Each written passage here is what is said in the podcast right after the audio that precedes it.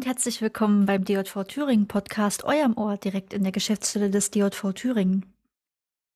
Freie Journalistinnen und Journalisten sind ein wesentliches Standbein in den Redaktionen. Das steht außer Frage. Trotzdem wurden gerade sie zu Beginn der Pandemie im Regen stehen gelassen.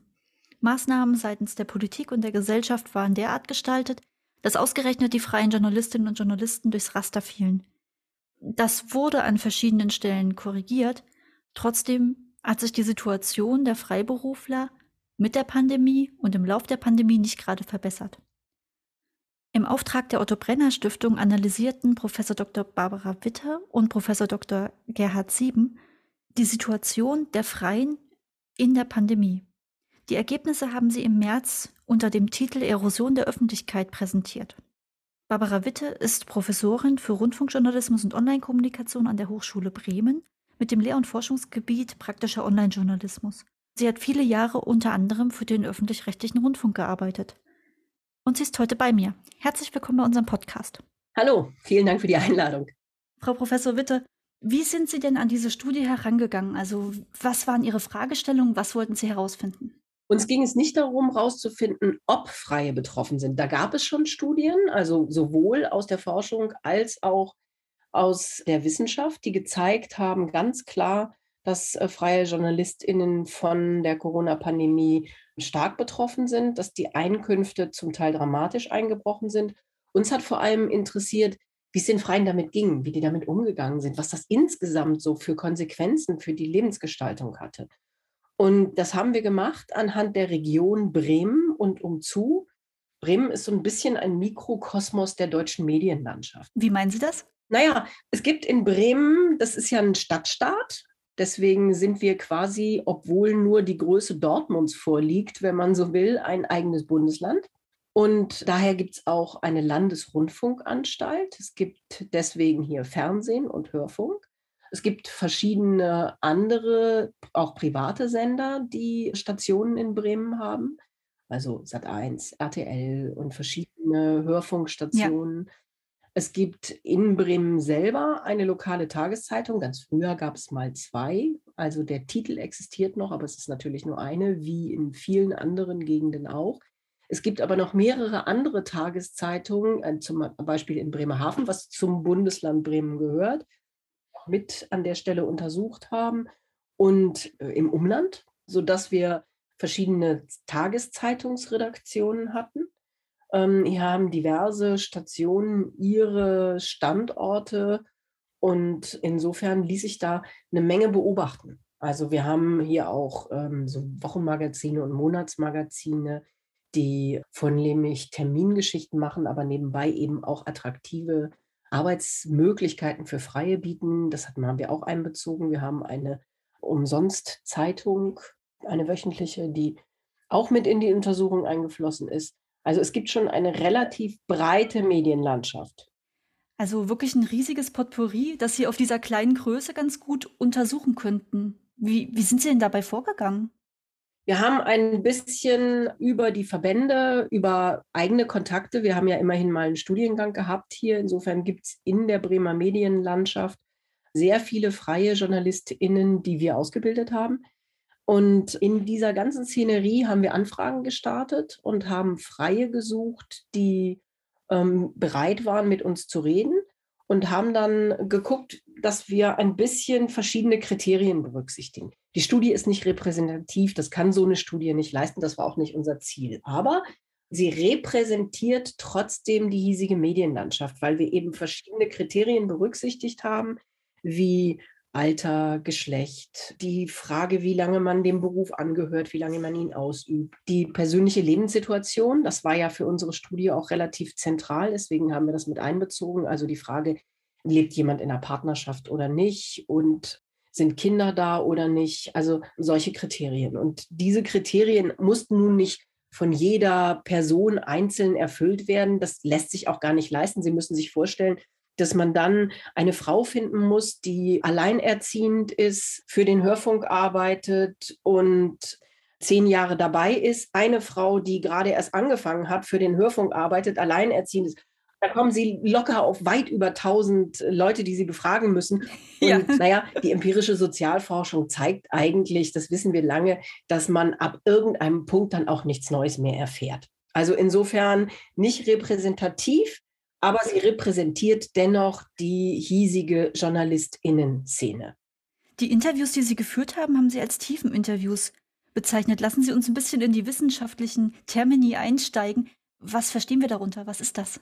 Sie überlegen sich vorher eine Art Leitfragen und sagen sich, okay, das ist ungefähr das, was wir, was wir wissen möchten. Aber sie sind da relativ offen und gehen auf das ein, was die GesprächspartnerInnen ihnen erzählen. Also, das heißt, sie haben auch kein Fünf-Minuten-Interview, sondern die dauern mitunter schon deutlich länger. Das ist sehr unterschiedlich, aber wir haben einige Interviews dabei gehabt, die deutlich länger gedauert haben als eine Stunde. Und das hören Sie sich alles an. Wir haben das nachher verschriftlicht und dann eben analysiert. Und über die Freien hinaus haben wir dann auch noch mit der anderen Seite gesprochen, also mit Menschen, die in leitender Funktion in den hiesigen Medien arbeiten und uns eben ihre Sicht auf die Geschichte erzählt haben und erzählt haben, was sie vielleicht unternommen oder auch nicht unternommen haben und wo wir eben nochmal nachhaken konnten, bezogen auf die Ergebnisse. Wir haben das nämlich nacheinander gemacht und haben dann am Schluss diese Ergebnisse auch nochmal abgeglichen, indem wir mit äh, VertreterInnen von den Gewerkschaften und den Verbänden gesprochen haben, sodass die eben sagen konnten, okay, das mag in Bremen so gewesen sein, dass das an der Stelle beispielsweise, dass hier kein Radiosender zugemacht hat. Die haben alle weitergesendet, sowohl die öffentlich-rechtlichen wie auch die privaten. Das war beispielsweise Bundesweit nicht so. Im bundesweiten Blick nicht bei den öffentlich-rechtlichen, die haben natürlich alle weitergesendet, A, weil sie einen Grundversorgungsauftrag haben und deswegen weitersenden mussten. Und B, weil sie auch gesagt haben, wir haben ja das notwendige Geld. Die haben natürlich auch die Folgen der Pandemie zu spüren bekommen, auch finanziell, weil ja auch Werbeerlöse zurückgegangen sind, was die öffentlich-rechtlichen auch betrifft und weil die Corona-Pandemie an vielen Stellen auch viel teurer war. Andererseits waren sie natürlich auch angemessen ausgestattet. Insofern hatten die jetzt kein Problem. Aber die privaten Sender haben in vielen Gebieten entweder komplett dicht gemacht oder eher das Modell einfach nur noch einen Musikteppich ge gesendet. Quasi ohne Moderation, ohne jede Arbeit, die sonst stark von freien Mitarbeiterinnen gemacht wurde und die dann natürlich einfach für alle Mitarbeiter und Mitarbeiterinnen wegfiel. Mhm, das war jetzt schon der Blick auf den Rundfunk, auf die Anstalten. Welches Bild hat sich denn insgesamt nach Ihren Gesprächen mit all diesen Vertretern ergeben? Wie sieht der freie Journalismus in und um Bremen aus? Ein sehr diverses. Ein sehr, mhm. sehr diverses. Also Sie haben eine ganz große Spaltung, die zwischen vor allem elektronischen Medien und Printjournalismus verläuft. Im Grunde genommen kann man fast sagen, Print, also da muss man sich Journalismus leisten können. Ist ein Luxusgut. Ist richtig ein Luxusgut. Und diejenigen, mit denen wir gesprochen haben, waren denn auch welche, die beispielsweise in einer Lebenspartnerschaft gelebt haben, wo der jeweils andere das Geld verdient hat. Also ich kenne das so in der Schärfe als Forscherin schon aus Gesprächen vor einigen Jahren. In Brasilien ist das schon lange so, aber für den Journalismus insgesamt. Also da sind im Grunde Journalisten alles äh, Menschen, die geerbt haben, reiche Leute, Ehefrauen von gut verdienenden Männern häufig. Das ist natürlich total problematisch unter verschiedenen Aspekten. Da können wir vielleicht gleich noch drüber sprechen. Eins der wesentlichen Ergebnisse ist eben diese große Spaltung, die natürlich schon lange bekannt ist und die sich aber durch Corona jetzt auch noch mal ein Stück weit verstärkt und verschärft hat, was für die Freien natürlich ein riesengroßes Problem ist. Welche Auswirkungen der Pandemie haben die Freien in den Gesprächen denn so genannt? Mal abgesehen von den finanziellen Auswirkungen, die wir alle kennen. Also es ist wahrscheinlich viel weniger geworden, Aufträge sind zurückgegangen. Na klar, also gerade im Printbereich, da gab es welche, die, da sind die komplett weggebrochen. Also da gab es auch Situationen, da hatte schon jemand im Grunde genommen die Geschichte fertig abgeliefert, dann wurde das, was da gemacht werden sollte, nicht gedruckt und dann wurde es eben auch nicht bezahlt. Also das war wirklich schwierig, wobei wir zum Beispiel gerade bei dem Fall auch festgestellt haben, dass es auch Auftraggeber gab, die dann Verständnis hatten und die gesagt haben, wir versuchen da irgendwie eine Möglichkeit zu finden, das zu kompensieren und die sich dann auch darum bemüht haben und das hat dann eben zum Teil auch geklappt. Aber dieser Wegbruch, dieser Einbruch von Aufträgen, der ist ja einerseits ein finanzielles Problem, also ein Auftragsrückgang um nahezu 100 Prozent bei einigen. Da kriegt man schon Existenzängste. Da sind wir gleich beim anderen Problem. Da geht es eben nicht nur um Geld. Da geht es um die gesamte psychosoziale Situation. Die Frage, wie geht es weiter mit mir? Wie lange wird das dauern? Wie lange kann ich mir das leisten? Dass das nicht zu viel, viel dramatischeren Konsequenzen geführt hat, zumindest bei den Freien, mit denen wir gesprochen haben, liegt im Printbereich eben daran, dass sehr viele schon dabei waren, die eben schon lange gar nicht mehr damit rechnen, dass sie einen wirklich guten Lebensunterhalt über diesen freien Journalismus haben. Das ist natürlich deprimierend. Es gab aber auch welche, die äh, natürlich äh, Unterstützung äh, bekommen haben, sei es privat. Dann gab es kurze Zeit hier in Bremen den Bremen-Fonds, der anders als äh, die Konzeption des Bundesfonds Freie nicht ausgeschlossen hat. Das ist leider sehr schnell an die Bundesregelungen angepasst worden. Das war in Thüringen genauso. Ja, das ist hm. schade. Die Freien wurden zum Teil explizit aus, ausgeschlossen, die Freiberufler. Also diese ganzen Hilfen waren konzipiert für Unternehmen und Unternehmensstrukturen und Arbeitnehmerinnen über das Kurzarbeitergeld, aber nicht für Freiberufler. Mhm. Genau. Was mir in der ganzen Debatte auch immer wieder aufgefallen ist, gerade die Freiberufler sind ja von Haus aus oftmals Einzelkämpfer. Man ist so sein eigenes Unternehmen und versucht auf dem Markt zu bestehen und hat natürlich auch eine große Konkurrenzsituation. Wir vertreten im DJV natürlich auch die freiberuflichen Kolleginnen und Kollegen, aber es ist sehr schwer, die Freien dazu zu kriegen, gemeinsam füreinander und für die eigenen Rechte einzustehen. Weil wenn ich natürlich an den Verlag, an meinen Auftraggeber herangehe und kritisiere, dass er mich jetzt fallen lässt oder dass er die Preise nicht anhebt, Inflationsausgleich und dergleichen, da braucht man ja bei freiberuflichen Honoraren überhaupt nicht dran denken. Da ist ganz wenig Motivation, selber aktiv zu werden und auch Druck auszuüben.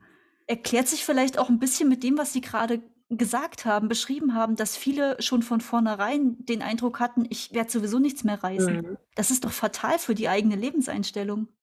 Naja, das ist, ähm, führt dazu, und das haben wir eben auch festgestellt, auch eins unserer Ergebnisse, die mich auch mehr oder weniger erschreckt haben, dass es im Prinzip niemanden, wirklich keinen einzigen gab in diesem Printbereich, ja, der nicht entweder schon ein Ausstiegsszenario im Kopf hatte oder schon angefangen hatte mit den Ausstiegsgeschichten oder zumindest drüber nachgedacht hat.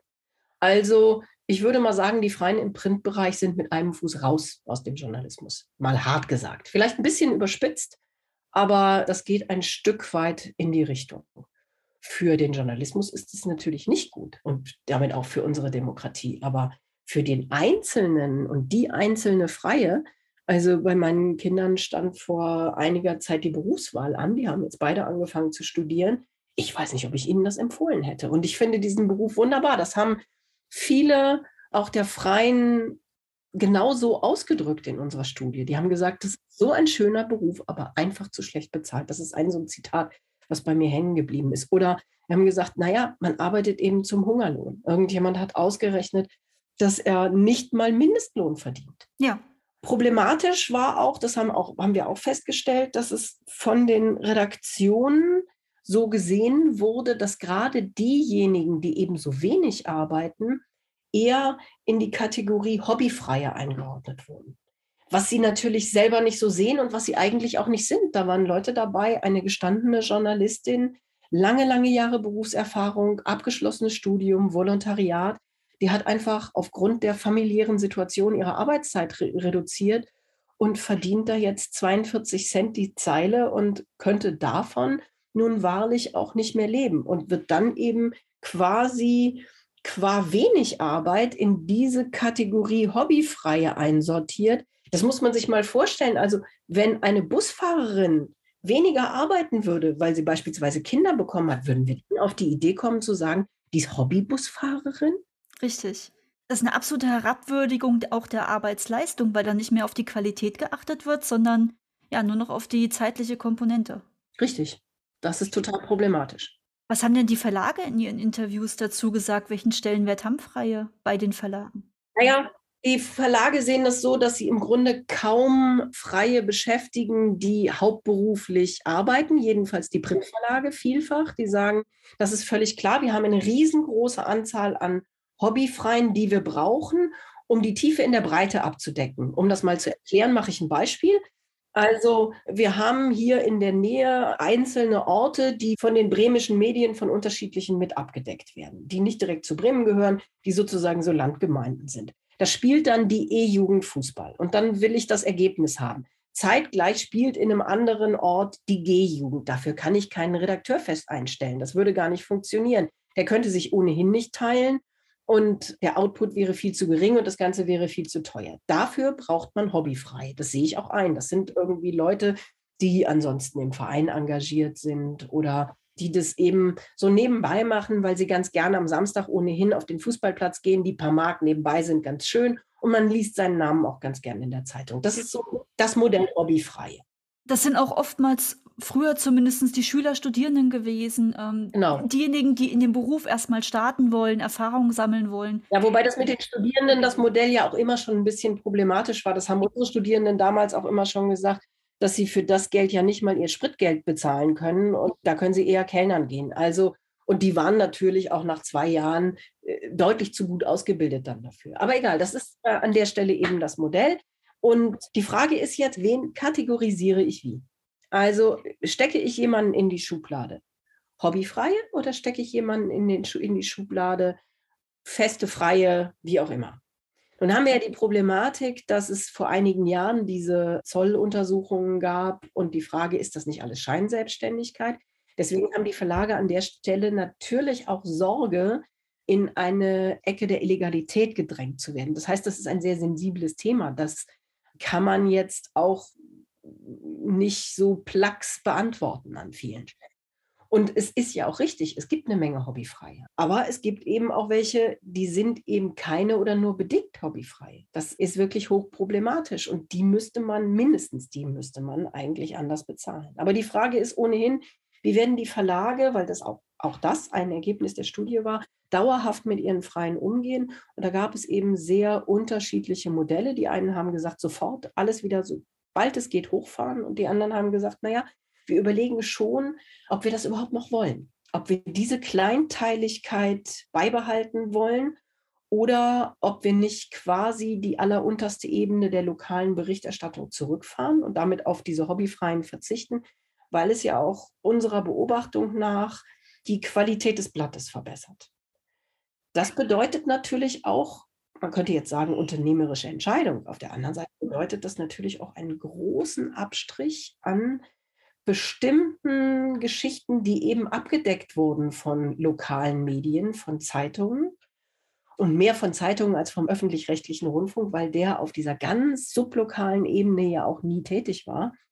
Damit fällt eine Menge an Öffentlichkeit weg. Und ob das gesund ist für unser Gemeinwesen, das wage ich gerade mit Blick auf Amerika, wo es schon Studien dazu gibt, doch sehr zu bezweifeln. Es ist auch ein interessanter Blick, wenn man sich die Antworten bei Leserumfragen anschaut. Also warum abonnieren Menschen denn Zeitungen? Warum wollen sie denn von ihrer Lokalzeitung informiert werden? Das ist ja nicht, weil da überregionale Nachrichten von der Agentur drinne stehen oder weil da die Anzeige, weiß ich nicht, von einem großen Unternehmen drinne steht. Die ab abonnieren die Zeitung ja, weil sie lokale Nachrichten lesen wollen, weil sie den Bericht aus dem Tierzüchterverein um die Ecke haben wollen, weil sie sich da wiederfinden wollen und diese Entwicklung, dass die Redaktionen abgebaut werden, immer mehr Lokalredaktionen auch zusammengelegt werden, die Stellen abgebaut werden, die ist ja schon fatal. Ohne die Freien würden die Lokalredaktionen ja komplett zusammenbrechen. Und dann die Entscheidung zu fällen, okay, dann streichen wir das alles, das bietet sehr viel Raum für, für neue Berichterstattungen, die dann nicht mehr dem qualitativen Anspruch des Journalismus entsprechen, weil sie sich eventuell nicht dem Pressekodex unterwerfen. Ja, das ist, das ist eins der Probleme. Die Frage ist auch, ob dieses Geschäftsmodell überhaupt funktionieren wird. Nun muss man ja mal sagen, es ändert sich in diesem Feld sehr, sehr viel. Und ob die Jüngeren noch den Kaninchenzüchterverein lesen wollen, da bin ich mir auch nicht so sicher. Das heißt, bewegen müssen sich die Verlage an der einen oder anderen Stelle. Und ich persönlich bin eher skeptisch, was die Zukunft der Zeitung in 15 Jahren angeht. Da wird sich noch sehr viel wandeln, da wird es noch mehr Konzentrationsprozesse geben und da werden auch noch mehr Zeitungen dicht machen, wenn wir nicht massiv eingreifen in diesen Markt. Was man an der Stelle einfach feststellen muss, ist, wir haben da einen Markt, der einfach nicht funktioniert. Das ist ein Marktversagen. Das sind so Punkte, die man an vielen anderen Stellen gesellschaftlich ja jetzt auch langsam wieder bemerkt. Und bei den Medien ist es eben schon länger so. Und die Frage, die sich stellt, ist, können und wollen wir uns ein Marktversagen an einer so wichtigen Stelle leisten? Also ich denke, das ist keine gute Idee. Gerade wenn man sich aktuelle politische Entwicklungen angeht, wenn man, ich meine, wir müssen ja gar nicht mal bis zur Ukraine und bis nach Russland gucken. Aber wir haben da schon sehr, sehr große Probleme, wenn wir nur auf den Markt setzen. Das machen wir im Moment ja nicht. Aber im Grunde genommen reden wir den öffentlich-rechtlichen Rundfunk klein und überlassen die Zeitungen sich selber, ob das auf die Dauer so funktionieren kann. Zumal zeitgleich ja der Part Lobbyismus, PR und so weiter immer größer wird. Sie haben ja auf der anderen Seite auch Entwicklungen, wie dass sich jede Partei anfängt, inzwischen einen eigenen Newsroom zu leisten. Und dann ist eben die Frage, wie objektiv, wie recherchiert, wie kritisch, wie misstrauisch sind denn die Berichte noch, die wir lesen? Müssen sie in dem Fall, wenn sie von den Parteien zum Beispiel selber kommen, ja gar nicht sein. Sie erheben ja gar nicht den Anspruch, unabhängig und kritisch zu sein, weil das sind ja eigene Medien. Ja, aber sie kommen in der Verkleidung des Journalismus daher. Exakt, genau, sie imitieren das. Klar, und die allermeisten Menschen können das aber nicht mehr unterscheiden. Die sehen nicht, das ist jetzt kein Journalismus mehr, sondern PR sondern das klingt wie Journalismus, es sieht aus wie Journalismus, ich nehme es als Journalismus. Genau, wir haben da ein richtiges Medienbildungsproblem auch. Also wie gehe ich mit Medien um, wie ähm, analysiere ich Medien kritisch, um herauszufinden, was ist Fakt, was ist qualitativ recherchiert und was hat einen PR-Hintergrund. Also woher kommt das? Wer profitiert von dem, was da steht oder was ich da höre? Ja, Quellenkritik. Eigentlich gehört das schon in die Schulen. Das muss man jetzt ehrlicherweise mal sagen. Ist ja auch seit vielen Jahren eine Debatte in den Schulsystemen. Wie kriegen wir denn äh, Medienbildung in die Schulen? Und oftmals, was wir beobachten, endet es damit, dass Lehrer den Auftrag kriegen, jetzt macht mal bitte auch Medienbildung. Und Medienbildung heißt dann, wie mache ich ein Video mit dem Smartphone und wie äh, google ich im Internet. Aber wirklich Medienbildung, also wie gehe ich kritisch mit Medien um? Wie nehme ich einen Text? Wie nehme ich einen Inhalt auseinander? Das passiert ganz selten, weil da ja auch die Kompetenz fehlt, die man ja gar nicht erwarten kann, weil sie nicht in den Ausbildungen drin ist. Naja, sicher. Ich meine, ein äh, Studium eines Deutschlehrers dauert viele Jahre und hat dann noch ein Referendariat und das ist auch richtig so, weil da eine gewisse Kompetenz hintersteht. Das ist bei Medien aber nicht anders. Also nun ist natürlich immer die Frage, die Wirtschaft sagt, wir brauchen mehr Wirtschaftskompetenz. Also das können Sie endlos ausweiten, dass man da in puncto Schule sich schwer tut, schnell neue Fächer einzuführen, das äh, habe ich ein gewisses Verständnis für. Aber mit dieser Medienproblematik hadern wir jetzt schon sehr lange und es ist unglaublich zentral für das Funktionieren unserer demokratischen Strukturen, dass mehr Medienkompetenz vorhanden ist. Insofern müssten wir da langsam tatsächlich mal anders mit umgehen. Das war schon Thema, als ich studiert habe und das ist jetzt auch nicht gestern gewesen. Ja, ja, das ist kein ganz, ganz neues Thema, das ist wohl wahr. Sie haben jetzt gerade gesagt, es ist äh, fatal, dass wir, wenn wir zuschauen, wie der Tageszeitungsjournalismus abgebaut wird und ja, mehr oder weniger zugrunde geht. Was wäre denn die Alternative? Was wäre denn eine Lösung? Naja, wir werden mehr über Plattformen kommunizieren. Das ist schon so. Nicht nur, das glaube ich nicht, das halte ich für unrealistisch. An der Stelle äh, muss man ansetzen und da auch sehen, dass man sich nicht ganz so abhängig von Firmen macht. Also da muss man vielleicht europaweit agieren. Das ist eine Möglichkeit. Da gibt es ja schon lange eine Debatte darüber, brauchen wir sowas wie ein europäisches Facebook oder sowas in der Richtung. Dann, dass der Tageszeitungsjournalismus, der muss ja nicht gedruckt sein. Ich inkludiere da jetzt mal die Online-Seiten einfach. Da glaube ich, dass der deswegen nicht dauerhaft überleben wird, weil wir ihn dem Markt überlassen. Und ich glaube, der Markt funktioniert nicht. Das heißt aber nicht, dass der Journalismus nicht notwendig wäre oder dass die Leute das nicht wollen würden. Ich glaube, dass die Menschen vielfach nicht realisieren, dass die Umsonstkultur des Internets eine Chimäre ist. Also mit irgendwas zahlt man immer. Entweder zahlen die Verlage drauf und die Informationen gehen weiter oder die Leute sind selber das Geschäftsmodell. Also sie zahlen mit ihren Daten. Wenn man sich sowas anguckt, es gab mal vor Jahren eine Analyse zu den Protesten gegen Stuttgart 21. Mhm. Und da wurde analysiert, was da eigentlich bei Twitter wie verlinkt und weitergegeben wurde. Und es war ganz klar, die allermeisten Links bewegten sich von und zur Stuttgarter Zeitung. Das heißt, zentral in dieser ganzen Debatte war nicht wirklich Twitter, das war ein, ein Bote, die, das waren die Rauchzeichen.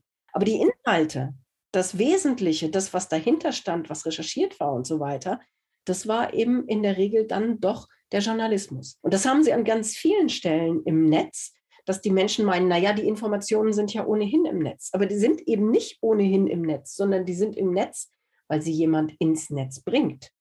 Und wenn sie jemand ins Netz bringt, dann steckt da, wenn es gute, qualitative Informationen sind, wenn die recherchiert sind und gegengecheckt und so weiter, dann steckt da eine Menge Arbeit hinter und da stecken Strukturen hinter, da stecken Menschen hinter, eine Redaktion und das kostet eben ganz einfach Geld. Das heißt, wir müssen uns überlegen, ist es uns das wert oder ist es uns das nicht wert?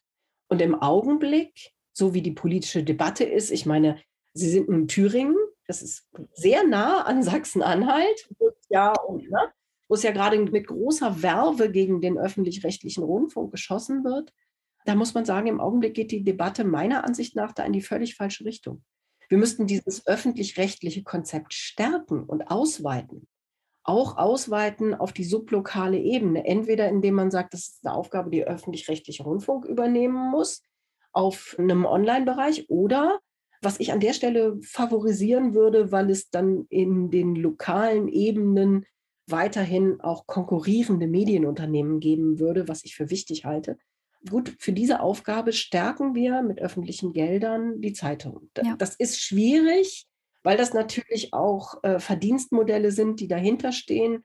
Und da bricht man ein Stück weit mit einer Tradition, die die Zeitungen haben, mit ihrer Unabhängigkeit. Das sehe ich auch als problematisch an, aber vielleicht lassen sich doch, wenn man da guten Willens ist, Wege finden. Wenn wir das mal weiterspinnen, wäre das ein Weg dahin, dieses ganze Modell öffentlich-rechtlicher Rundfunk auf den Kopf zu stellen, komplett neu zu erfinden und zu sagen, wir wollen in Deutschland einen öffentlich-rechtlichen Journalismus. Ja, wobei ich jetzt, ich, ich finde es ehrlich gesagt gar nicht nötig, diesen ganzen öffentlich-rechtlichen Rundfunk auf den Kopf zu stellen. Also, weil in weiten Teilen, ich, da gibt es Reformbedarf, sicher, das gibt es immer und überall, gar keine Frage. Aber in weiten Teilen, finde ich, funktioniert er deutlich besser, als er geredet wird. Ja, das denke ich auch. Also da passiert auch viel innovativ und so. Ja, wir haben einen wirklich guten öffentlich-rechtlichen Rundfunk. Wenn man da in anderen Ländern mal Radio und Fernsehen anmacht, dann fängt man an äh, zu begreifen, was für ein hohes Gut wir hier haben an der Stelle. Ja, er klammert aber eben den Printjournalismus aus. Das muss er ja. Das ist ja einfach, genau. da haben sie ja rechtlich überhaupt gar keine anderen Möglichkeiten, weil die Verleger ja auch sonst sofort klagen. Also da hat es ja nun irgendwie x Klagen gegeben, die sehen da ihre Existenz gefährdet. Ich glaube, dass die Existenz deutlich weniger vom öffentlich-rechtlichen Rundfunk gefährdet ist als von vielen anderen Geschichten. Und vor allem ist sie auch ein Stück weit so runtergekommen, weil in der Zeit, als das Netz groß wurde, muss man ja leider mal sagen, haben die Verlage das Ganze ein bisschen verschlafen. Ja. Na? Ne? Also die waren sehr satt ausgerüstet. Ich kann mich entsinnen, ich habe ja auch als Journalistin angefangen und als die Treuhand die Lizenz für die Sächsische Zeitung, also die Lizenzvergabe für die Sächsische Zeitung bekannt gegeben hat, war ich damals für den Rundfunk dabei. Da waren ungefähr 500 Journalisten, also ein echt brisantes Thema, kann man an der Stelle ja sehen. Internationale. Und es hieß unisono, hier wird heute die Lizenz zum Gelddrucken vergeben.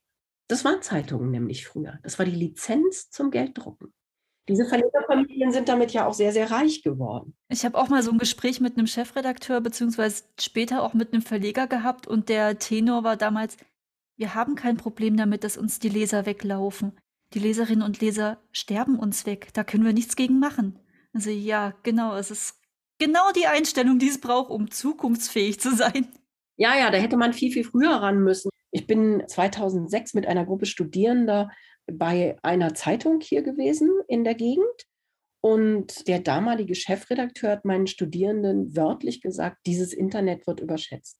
Das habe ich auch schon gehört. Wir hatten bei meinem ehemaligen Arbeitgeber so ein Schulprojekt, die gibt es ja bei, bei, ganz vielen Zeitungen, dass Schüler und ähm, auch Azubis eingeladen werden, die Zeitung zu lesen und dann gemeinsam so ja, Medien kennenzulernen. Und bei einer der Präsentationen sagte einer der Chefredakteure vor Ort auch, ja, also man muss da mal unterscheiden zwischen den Dingen, die Sie im Internet lesen und den Dingen, die in der Zeitung lesen. Das, was in der Zeitung steht, das stimmt. Das Internet, das hat alles keine Zukunft. Das ist noch keine zehn Jahre her. Ja, das ist schon sehr bemerkenswert. Das ist wirklich interessant. Also diese Ignoranz hat ihnen natürlich schwer, schwer, schwer, schwer geschadet. Weil ich meine, man sieht ja, die Redaktion, die am schnellsten und effektivsten ins Netz gegangen ist, das war der Spiegel mit Spiegel Online. Das war die erste Redaktion, die das sehr intensiv gemacht haben. Die sind dann total erfolgreich. Nun ist äh, die Problematik, dass sie natürlich ähm, nicht 30 Redaktionen auf dem Level von Spiegel Online in Deutschland refinanziert bekommen. Das glaube ich auch nicht. Aber trotzdem hätte man und könnte man immer noch an der Stelle mehr machen. Nur viele Redaktionen haben nach dieser anfänglich falschen Politik, die auch beinhaltete, so eine Umsonstkultur zu haben, wo die Journalisten den Eindruck hatten, man verramscht da meine Inhalte in diesem blöden Netz am Anfang. Da hat man auch nicht geschafft, bei den Leuten im Kopf zu implementieren, dass das was von Wert ist und dass man für diese Werte eben auch zahlen muss. Das ändert sich sehr, sehr zäh und sehr, sehr langsam und die Bezahlschranken funktionieren ja auch nicht wirklich. Was war denn das Feedback, das Sie jetzt auf die Präsentation der Studie bekommen haben? Von wem? Naja, gehen wir mal alle durch, von denen Sie Feedback hatten. Ich war bei der Präsentation, die online stattgefunden hat, ja dabei. Da entstanden ja auch sehr viele Fragen in dem Bereich. Was, was kam denn aus der Öffentlichkeit? Was kam denn von den freien Journalistinnen und Journalisten selber? Von den freien Journalistinnen und Journalisten kam viel Zuspruch. Also da kam an vielen Stellen, so haben wir das auch erlebt, das spiegelt das wieder, äh, wie es bei mir war. Von einigen vom öffentlich-rechtlichen, äh, von einem habe ich gehört, der sagte, man wird ja direkt demütig, dass man hier arbeiten kann und nicht in der Situation ist, bei einer Zeitung zu arbeiten. Also da war auch Entsetzen zu lesen und zu hören über das, was ähm, da zum Teil passiert. Das ist ja auch, also das ist ja auch wirklich nicht schön, wenn man das so im Einzelnen mitkriegt. Das ist ja auch einfach nicht in Ordnung. Ich könnte mir vorstellen, dass es an der einen oder anderen Stelle, wenn man das aufmerksam liest, vielleicht auch nochmal zu einem Umdenken führt, gerade was diese Vereinzelung angeht, weil wir schon festgestellt haben, dass die Leute besser fahren, die ein bisschen besser vernetzt sind. Also die in der Bürogemeinschaft sind, die sich gegenseitig stützen können die haben natürlich etwas weniger Probleme. Auch äh, finanziell, aber auch durchaus psychisch natürlich, weil es einfach was anderes ist, ja. ob sie da gemeinsam durch müssen oder ob sie da ganz alleine stehen und sagen, oh Gott, was wird denn jetzt? Das ist natürlich wieder mein Stichwort. Vernetzen heißt auch Verbandsarbeit, also kommt in den DJV und vernetzt euch mit uns, denn natürlich können wir auch weiterhelfen, wenn Probleme auftauchen. Naja, und dann letztlich gibt es dann eben noch den Punkt, dass man jetzt auch überlegen muss und denke ich auch überlegt an vielen Stellen, was heißt das denn jetzt für uns? Also wie können wir uns denn sowas in Zukunft vorstellen? Was für Modelle sind denkbar? Was will denn wer? Man kann das Modell wollen, wir wollen alles kleinreden, aber das ist ja keine, keine zukunftsfähige Politik, einfach nur den öffentlich-rechtlichen Sektor klein zu reden sondern man muss sich überlegen, was wollen wir denn wirklich? Was wollen wir denn stattdessen? In welche Richtung soll es gehen? Und da muss man über die Politik hinaus, glaube ich, viel, viel mehr gesellschaftliche Akteure einbeziehen, als wir das im Moment machen. Was passiert denn mit dieser Studie jetzt weiter? Sie haben die vorgelegt, die war ja im Auftrag der Otto Brenner Stiftung. Gibt es daraus jetzt Folgestudien, an denen Sie jetzt weiterarbeiten? Geht das an die anderen Hochschulen? Wie ist da normalerweise der wissenschaftliche Ablauf? Also diese Studie kann sich ja jeder runterladen. Also viele wissenschaftliche Texte sind sehr für den Wissenschaftsbetrieb geschrieben. Und das ist diese Studie nicht. Diese Studie ist zwar eine wissenschaftliche Studie, aber sie ist so geschrieben, dass die eigentlich jeder verstehen kann. Und das war auch unser Ziel. Und das ist auch das Ziel der Stiftung. Die Otto Brenner Stiftung möchte da als Intermediär fungieren, wenn ich das mal so sagen kann. Also ich bin ja nicht Teil dieser Stiftung. Ich habe für die Stiftung die Studie gemacht. Aber das lässt sich auch an den anderen Studien ablesen. Und die kann sich ja jeder runterladen. Und ich glaube, diese Studien werden auch gut runtergeladen. Aber fragen Sie mich um Gottes Willen nicht nach Zahlen. Ja. Aber äh, das ist an vielen Stellen dann, denke ich, auch eine politische Diskussionsgrundlage, solche Geschichten. Dafür ist es dann schon auch wichtig, dass man sich das mal genau anguckt und nicht einfach nur grob sagt, ja, alles furchtbar. Weil alles furchtbar lässt sich leichter beiseite wischen, als ähm, gut recherchierte Fakten, womit wir wieder beim Journalismus wären. Richtig. Frau Professor Witte, vielen, vielen Dank für das spannende Gespräch und den Einblick in die Studie. Aber gern doch. Wir haben die Studie bereits auf unseren Kanälen geteilt. Wir werden sie aber auch nochmal in die Shownotes des Podcasts packen. Schaut sie euch an. Sie ist wirklich sehr spannend, sehr gut geschrieben. Wer weiter in das Thema einsteigen will, der DOTO hat eine freie Umfrage gemacht. Auch da kann man sich die Ergebnisse nochmal genauer angucken und schauen, was haben denn unsere Mitglieder gesagt zu dem Thema, was haben sie erlebt und dann natürlich sich nochmal ein Bild verschaffen. Und wenn es Probleme gibt, wenn ihr Hilfestellungen braucht, wenn ihr Unterstützung braucht, ruft bei uns in der Geschäftsstelle an, schreibt uns eine Nachricht, kontaktiert uns, denn wir helfen euch natürlich sehr gerne weiter. An dieser Stelle bis zum nächsten Mal beim DJV Thüringen Podcast. Vielen Dank. Wunderbar, vielen Dank für Ihr Interesse.